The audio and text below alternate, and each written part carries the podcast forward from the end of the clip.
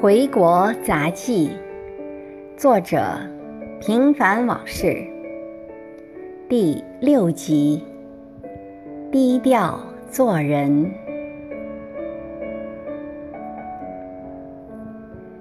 吃过晚饭，我一个人向两站地远的公园走去。走着走着，我发现离目的地越近，人就越多。等我来到公园的大门前，简直可以用人山人海来形容。我立即像一滴水一样融入到他们的中间。进到里面一看，暴走团的队伍已经像长龙一样，在不远处齐刷刷地摆得风生水起。我正想着是否还是像第一次那样加入到慢队里。身边已经有一支队伍气昂昂地经过，去他的，加进去再说。此念一起，人便飞身插入其中，跟着众人随波逐流。一圈下来，我已经微微冒汗，看着前面的人，思绪突然有些恍惚。觉得自己很像小时候看过的电影《南征北战》里那些正在行军的军人中的一员，只是有些不伦不类。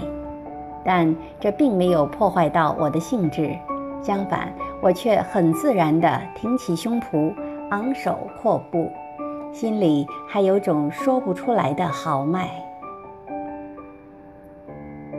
说实话，我经常掉队。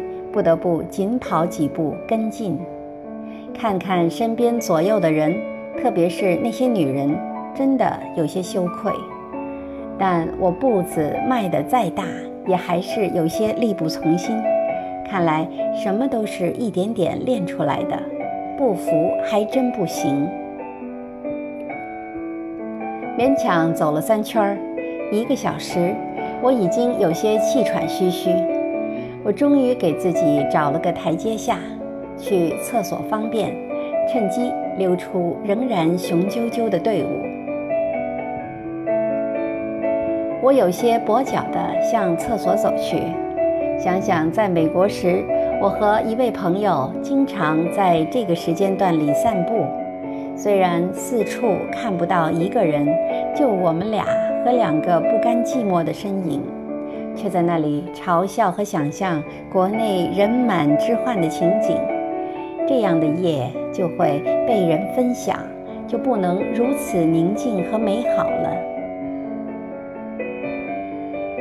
其实，我走出家门前的寂寞感，都在我大踏步前进的足迹里，风一样的散去，留下的只有心里的平安和融入生活的踏实。我又在公园门前转悠了一会儿，才往家走。那里太吸引人了，到处是快乐的孩子和返璞归真的成年人，而无论男女老幼，个个都有自己的乐子，自己的位子。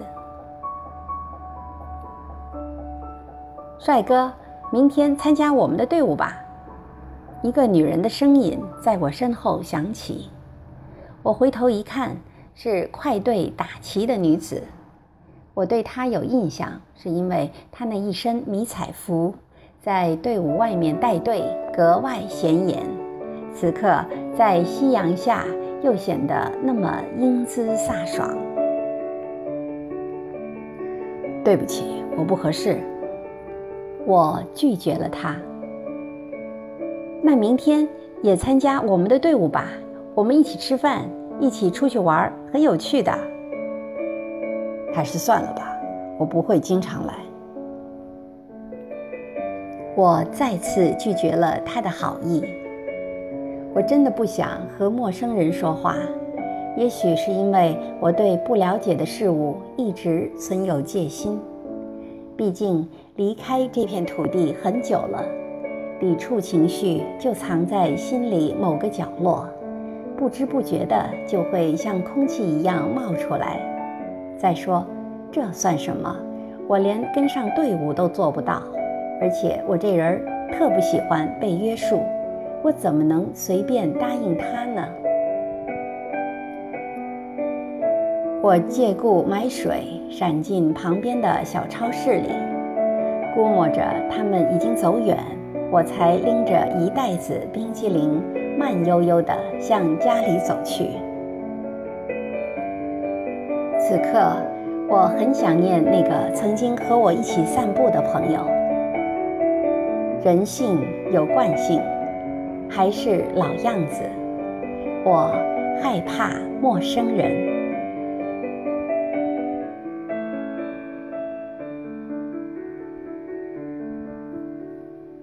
感谢您的收听，敬请继续关注《回国杂技》系列第七集《融入的代价》。